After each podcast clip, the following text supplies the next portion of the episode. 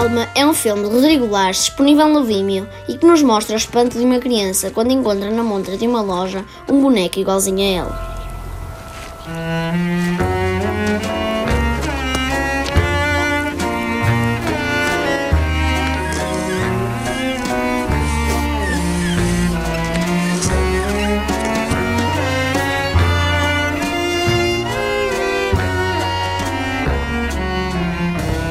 Depois, e surpreendentemente, a criança entra no corpo desse boneco.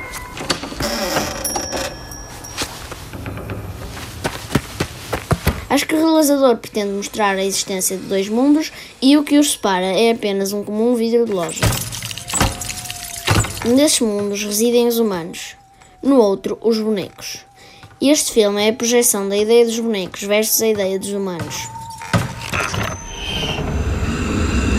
Ou seja, os humanos imaginam os bonecos como sendo meros brinquedos. Já os bonecos precisam dos humanos para ganhar vida.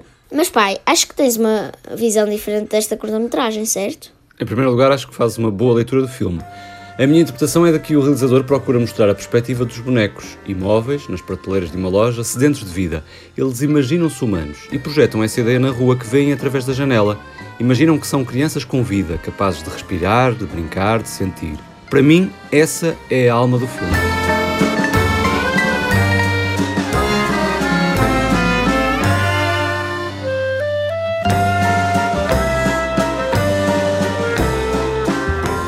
Uma história de fantasia com algumas pinceladas de horror que se passa na cidade de Barcelona, para onde nos leva também o mistério literário A Sombra do Vento.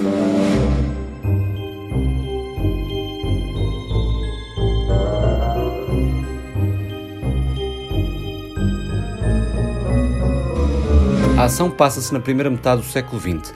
Num crescente suspense, Carlos Ruiz Zafón constrói uma história de amor com tramas e enigmas como se estapasse bonecas russas.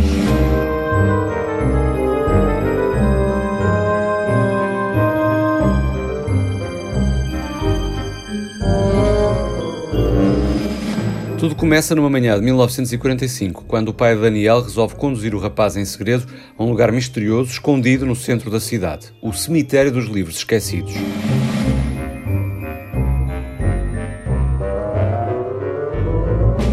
É lá que Daniel encontra um livro maldito que lhe muda o rumo da vida e o arrasta para intrigas e segredos da alma de Barcelona. De Barcelona, era o próprio autor que se tornou um dos mais importantes romancistas europeus, faleceu apenas quatro dias antes deste episódio ir para o ar, ou seja, dia 19 de junho. Do 8 ao 80. Trouxeste-nos para este episódio um filme de terror, mas não assustador. É um filme adequado para crianças até mais novas do que tu, João. E por isso lembraste-me de uma outra obra para os adultos, essa sim assustadora. Fica para daqui a pouco. Não sei se concordas, mas eu acho que as pessoas que veem e gostam de filmes de terror procuram de alguma forma enfrentar medos em segurança. Se fosse na vida real, não iriam de certo gostar. E daí que quando dão saltos na cadeira, até o fazem com alguma diversão. As emoções fortes levam-nos muitas vezes a. Gritar. Sim, em inglês diz scream.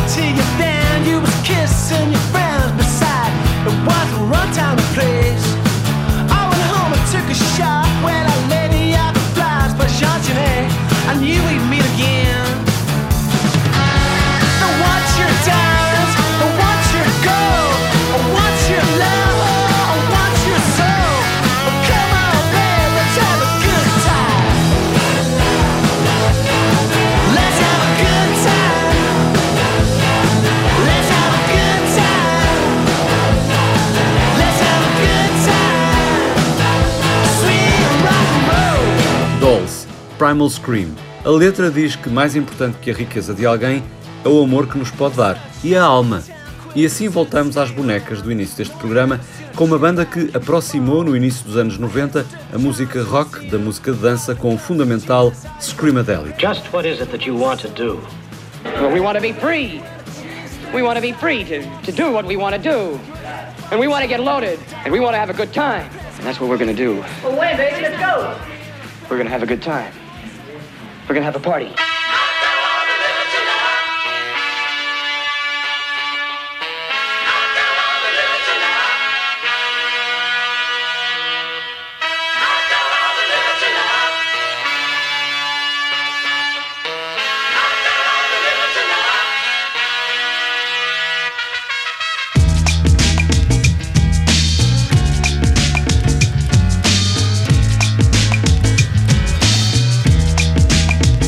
Loaded faz parte do disco que ganhou o Mercury Prize em 1992. Já o Dolls de há pouco era um registro de rock mais puro que faz parte do álbum Riot City Blues. Tu tens uma história sobre esta banda, não tens? Ou estou a fazer confusão? Não, tens toda a razão. Foi há precisamente 20 anos, em Arcos de Valdevez, num festival que viria a ser de edição única devido aos prejuízos acumulados. Os escoceses iam atuar, mas o vocalista perdeu o avião, pelo menos foi o que se contou.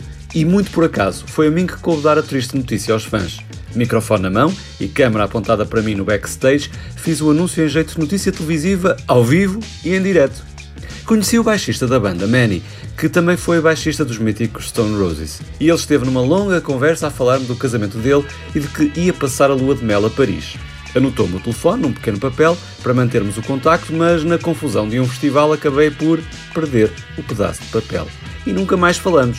Enfim, Boas memórias, apesar da desilusão dessa noite por não os ver em palco. Vi-os depois, em Presos de Cor.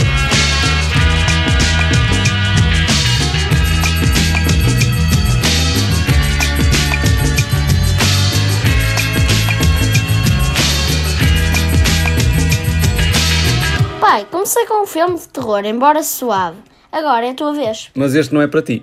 Há pouco eu dizia que um dos possíveis atrativos do cinema de terror é ajudar-nos a enfrentar certos medos, a insegurança, porque são situações que não se estão de facto a passar, é ficção. Agora imaginem um filme de terror em que a ficção parece ser real, demasiado real, em que poderia de facto estar a acontecer-nos. Um filme que não vive de portas a ranger, nem de planos sombrios, nem de figuras macabras.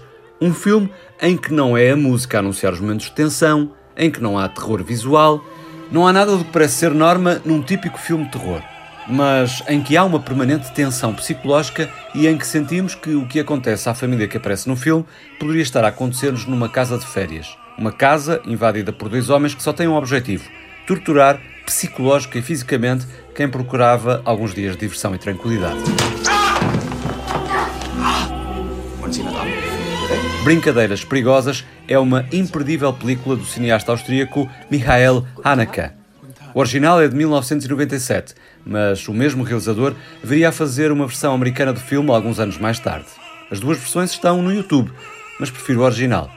Haneke alcançou sucesso internacional com A Pianista e Amor. É um dos mais interessantes autores do nosso tempo. Das war fantastisch! Bravo!